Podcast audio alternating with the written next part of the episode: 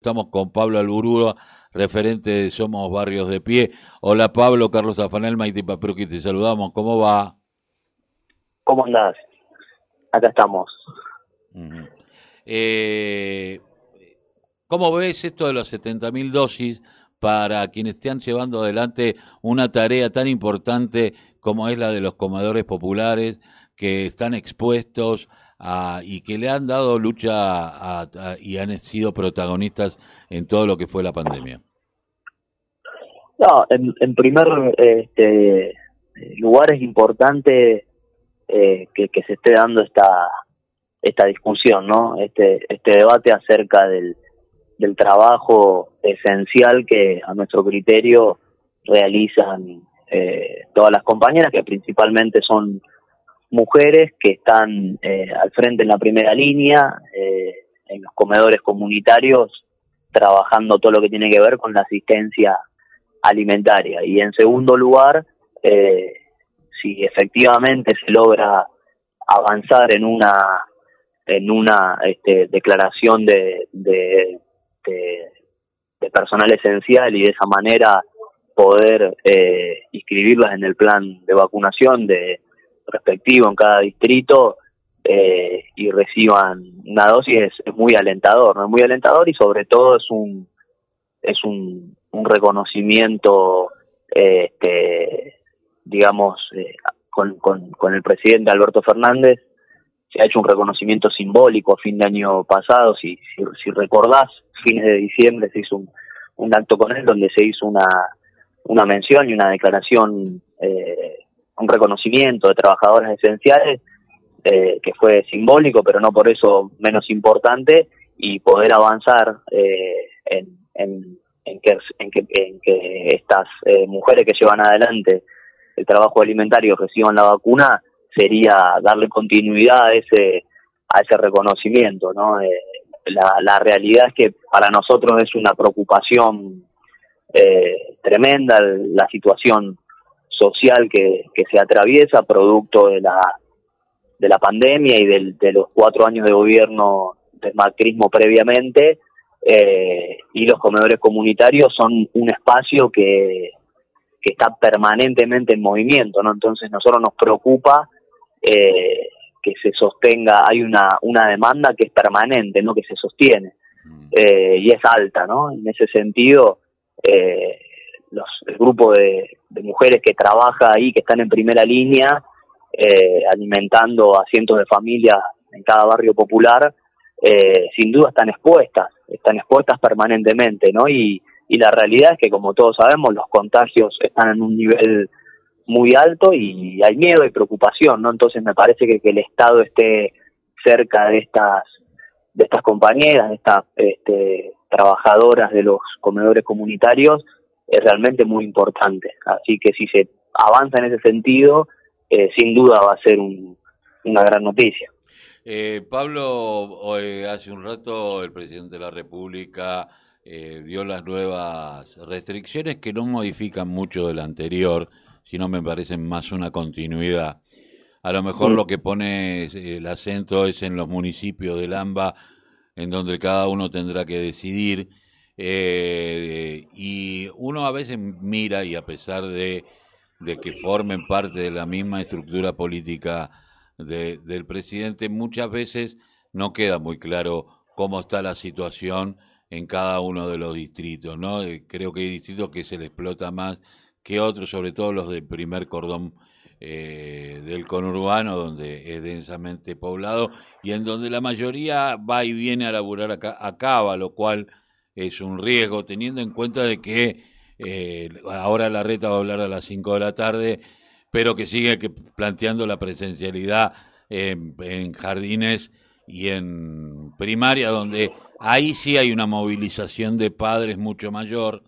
Eh, y en el secundario tenemos el problema de que de los docentes que todos los días eh, tienen varios cursos. Eh, el tema no, no pasa que vos te contagies en la escuela, sino en el transcurrir, en ese lapso que salís de tu casa hacia la escuela, que es el grave problema. ¿Cómo lo están viendo ustedes? Usted tiene una relación directamente seguro con, con los movimientos sociales y con barrios somos de pie, barrio, barrio, eh, somos barrio de pie de, Capital Federal que le deben decir cómo está esta situación.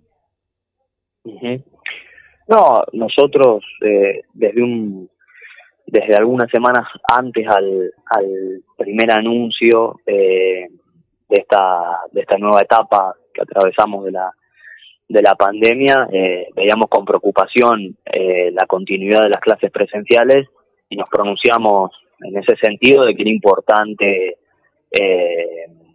este, reducir la, la presencialidad, ¿no? Eh, y, ahí me parece que, que se dificulta mucho o, en realidad el punto está en darle el enfoque correcto a la discusión, ¿no? No es una discusión acerca del sistema educativo, de un modelo educativo, del rol de la, de la educación en nuestro país, que claramente es, es muy importante, ¿no? Entonces, eh, en ese sentido nosotros planteamos que era importante, eh, digamos, como todo ámbito donde se comparten actividades sociales, eh, siempre está el riesgo, aumentan los riesgos de contagios, aunque hayan protocolos que, que, se ejecuten correctamente, alrededor de eso hay todo una, como bien decías recién, todo lo que tiene que ver con, con la movilidad, ¿no? La circulación, que en concreto es lo, que hay importante a, a reducir. Este, entonces, en ese sentido, nosotros eh, lo manifestamos previamente y después, por supuesto, estábamos de acuerdo que había que, reducir este, la presencialidad en las clases. Ahora, atrás de eso, nuestro segundo planteo es eh, a partir de un estudio que estuvimos haciendo previamente respecto a eh, la virtualidad, ¿no? Entonces, sí es una preocupación que eh, luego de suspender las clases presenciales es muy difícil, sobre todo en los barrios populares, darle una continuidad pedagógica a través de las herramientas virtuales porque hay una cantidad de dificultades para que las familias de los sectores populares tengan accesibilidad tanto a la conexión a internet eh, como a, a los dispositivos, ¿no? Entonces, si nos parece que es correcta eh, suspender la presencialidad en las, en las escuelas, pero atrás de eso tiene que haber eh, un Estado y, medidas que este, vayan en, en este en, este doble sentido que te decía recién, ¿no? Por un lado, eh, fortalecer lo que tenga que ver con la estructura de la conectividad y por otro lado con la facilitar dispositivos, ¿no? Este, tomando ahí un poco lo que fue el conectar igualdad, sería importante eh, retomar esa, esa política y, y profundizarla con una entrega masiva de, de dispositivos y eh, a la par de eso con la fortalecer la estructura de conexión de, de, fibra óptica para que la, la, la, conectividad no esté solamente atada a las posibilidades de, del, del consumo de, de datos, ¿no? Este, entonces me parece que ahí hay, hay que, sobre todo para dar un debate sincero y, y, dejar de lado la, la especulación política que, que, que, por ejemplo, tuvo Horacio Rodríguez Larreta o, o cambiemos hace algunas, algunas semanas, ¿no? Entonces, eh, me parece que hay que, es válido discutir todo, pero siempre siendo, siendo francos y, y teniendo en cuenta que en el medio está, está la gente y miles de familias. Sí, yo eh, a veces pienso que aún dentro del Frente de Todos no hay una misma mirada al respecto, no hay los mismos intereses, eh, que el Frente de Todos fue una herramienta electoral extraordinaria, pero que debe convertirse en algún momento en una estructura política. Eh, pero lo que pensaba es, tal vez al gobierno pensó que en un año esto, como muchos otros gobiernos, que en un año, un año y medio ya iba a haber una, una merma en el tema de los contagios, más allá de la segunda ola, no esperábamos esta segunda ola. Eh, digo, pero hubo tiempo a lo mejor como para que desde Arsat, desde tantos lugares, eh, se pudiera una conectividad distinta y empezar a construir plataformas nacionales que le dieran la posibilidad a los, a, los chicos de nuestros barrios a acceder a esta conectividad, porque seguimos, me parece, eh, con la desigualdad en lo que hace al tema virtualidad queda cada día más demostrado y sabemos que a lo mejor en una en una familia y uno o dos celulares eh, y a lo mejor son tres chicos los que estudian y, y a lo mejor no hay una computadora, ¿no? Eh, digo, podemos llorar sobre la leche derramada de lo que hizo el macrismo eh, con el conectar igualdad, pero me parece que eh, eh, de quedarnos en, en, esa en esa queja que hay que demostrarla y hay que denunciarla sin lugar a dudas, pero hay que poner manos a la obra ya, no para ayer era el tema, porque no sabemos cuánto más vamos a tener de esto de la virtualidad o si no vamos a tener épocas en las cuales va a haber presencialidad y en otras épocas a donde va a haber virtualidad o, que se construya una, una situación mixta, ¿no? Sí, totalmente. Este, yo creo que, que puede ser, a ver, es muy, eh, realmente estamos viviendo tiempos excepcionales, ¿no? Lo, lo que pasa mundialmente, uno cuando, este, ya hace un año, ¿no? Que estamos metidos en esto, pero cuando uno para dos segundos la pelota y, y, y, repiensa lo que estamos viviendo como, como humanidad, realmente eh, uno vuelve a tomar dimensión ¿no? y, ve, realmente estamos inmersos en un problema de escala mundial muy complicado. Eso no, no implica que, que haya eh, errores, por supuesto, uh -huh. este, o que se puedan prever situaciones.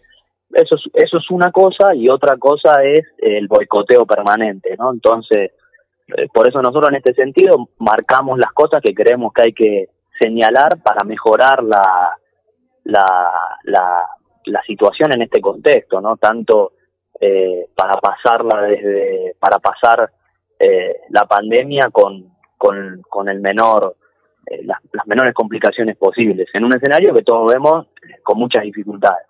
Eh, entonces, nunca nosotros vamos a ir a, a una situación que, que boicotee ni los cuidados, ni la campaña de salud, ni que pongamos eh, ningún otra ningún otro elemento por delante del cuidado de la de la vida, de la salud eh, de las de las familias. Este, ahora a partir de eso sí es importante, como decís, tomar algunas medidas que impliquen fortalecer y acompañar eh, el, el, funcionamiento después de las de las restricciones que se van anunciando. Entonces, en ese sentido, eh, para eh, aportar al, a la problemática de la conectividad, para nosotros es muy importante que se sancione algún tipo de ley donde se le retenga eh, algún eh, interés eh, a las ganancias de las empresas de telecomunicaciones que han sido ganancias importantes en este en, en este en lo que va de,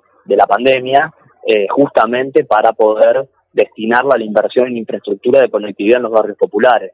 Me parece que va por ahí, ¿no? Que esos son el tipo de, de medidas un poquito más de fondo que hay que tomar para que, este, sobre todo, la desigualdad eh, no, no crezca, ¿no? Que es parte de las, de las, de las consecuencias que se están haciendo muy visibles, ¿no? A partir de la pandemia. Eh, Pablo, te agradecemos mucho haber pasado por la mañana informativa aquí en la radio de la Unión Nacional de Club de Barrio. ¿Habrá una fecha ya para el tema de las vacunaciones? Todavía no. No, no, no. Eh, por ahora es un es un tema que está que está en discusión. Por supuesto es alentador y, y ojalá se pueda avanzar en ese sentido y se se generen los canales eh, correspondientes, no institucionales, para que se pueda operativizar. Este, hay algunos sectores que uno ve que rápidamente intentan confundir y plantean eh, las, cuestiones con, de, como te decía recién, no siempre para para boicotear cualquier acción que tome que tome el gobierno, pero eh, por supuesto que la idea es, es eh, si se puede avanzar, que como todo ciudadano sea un proceso que esté institucionalizado, ¿no? Para algo está el plan de vacunación, está el, el programa de inscripción y, y, si se avanza en ese sentido va a ser eh, de esa manera, ¿viste? No, no es que los movimientos sociales, como titulan algunos medios, van a manejar una cantidad de vacunas. Eso es una ridiculez. Exactamente. Este, así que esperemos que se avance en ese sentido y eh, gracias a ustedes por, por, por, por llamarnos y por esta comunicación. Un abrazo, Pablo.